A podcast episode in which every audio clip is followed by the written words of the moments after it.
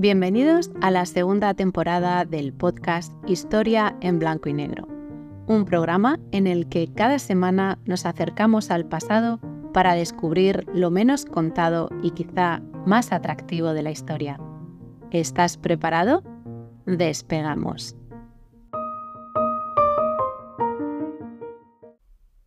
Capítulo 6. Morir ahogado en cerveza. La vida está llena de extraños sucesos. Esta semana el paseo por la historia a través de sus curiosidades nos lleva hasta el Londres del siglo XIX para hablar de un episodio en el que morir ahogado en cerveza.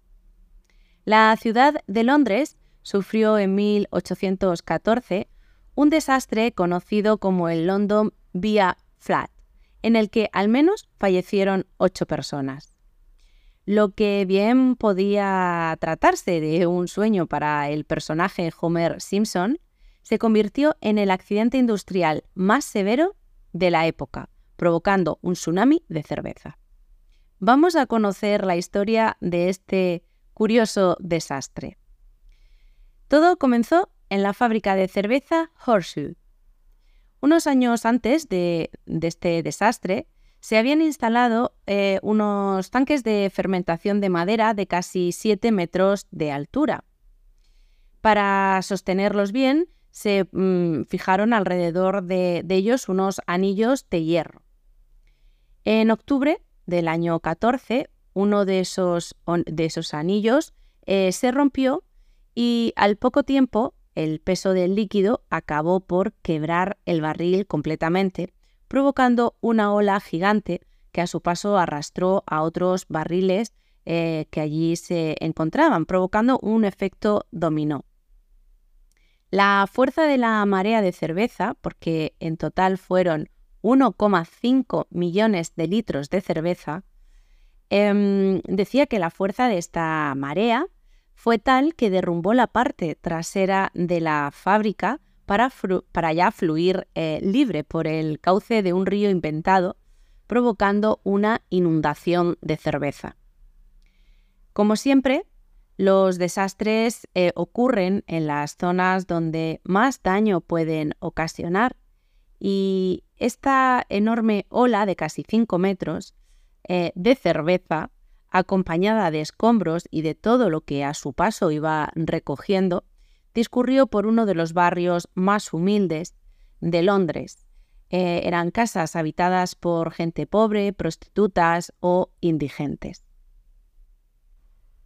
Para que lo anecdótico dejara de serlo y la desgracia fuera aún mayor, los eh, casi cinco metros de ola penetraron en las casas por las ventanas sin piedad, arrastrando con fuerza a hombres, mujeres y niños que murieron en el acto, golpeados por la fuerza de la cerveza.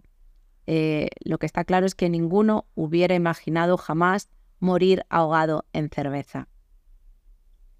Desde luego, quienes no lo pensaron mm, fueron las personas que velaban el, el cadáver de un niño de dos años en el sótano de su casa. El fallecimiento había tenido lugar el día anterior y menos de 24 horas después, todos perdían la vida de una manera tan curiosa como inimaginable. Pero como en toda desgracia siempre hay alguien que saca provecho y desde luego resultaba difícil dejar pasar ese río de cerveza gratuito.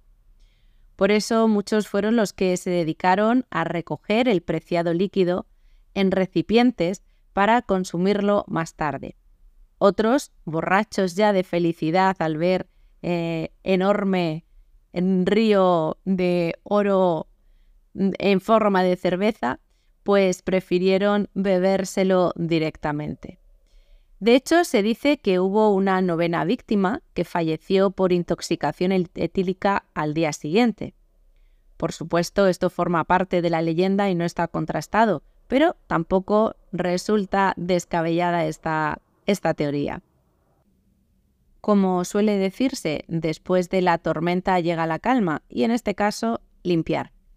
El periódico The Morning Post escribió, Inmensa masa de ruinas, la escena de desolación circundante presenta una apariencia de lo más espantosa y terrible, igual a la que se supone que ocasionan los incendios o terremotos, para que podamos hacernos una idea de cómo quedó realmente la, ciudad, al menos ese, ese barrio por el que pasó la enorme ola de cerveza.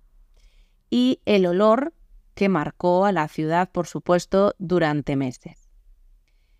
Eh, ¿Cómo se cerró este caso? ¿Qué, ocurrió? Bien, pues eh, esto concluyó como cabía esperar en la época. No olvidemos que estamos en plena revolución industrial, de modo que los ricos quedaban impunes.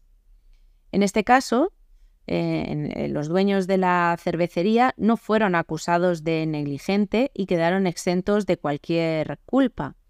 Más que eso, todo, todo fueron beneficios para ellos, porque hasta se salvaron de la bancarrota. ¿Cómo? Pues recibiendo una compensación por los barriles de cerveza perdidos, por un lado. Por otro, reclamaron el, impuesto especial pagado por la cerveza. Y con las familias eh, de las víctimas y con aquellos que lo perdieron todo, ¿qué ocurrió? Pues nada, los que no murieron quedaron más pobres, pero dando gracias por estar vivos, porque nadie, nadie, ni el gobierno ni la fábrica los compensó. Eh, la fábrica ya cerró definitivamente en 1922, o sea, un siglo después del desastre.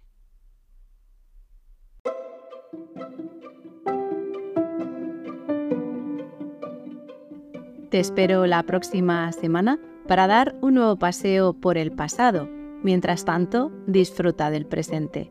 No olvides suscribirte al canal y regalarme un like si te ha gustado.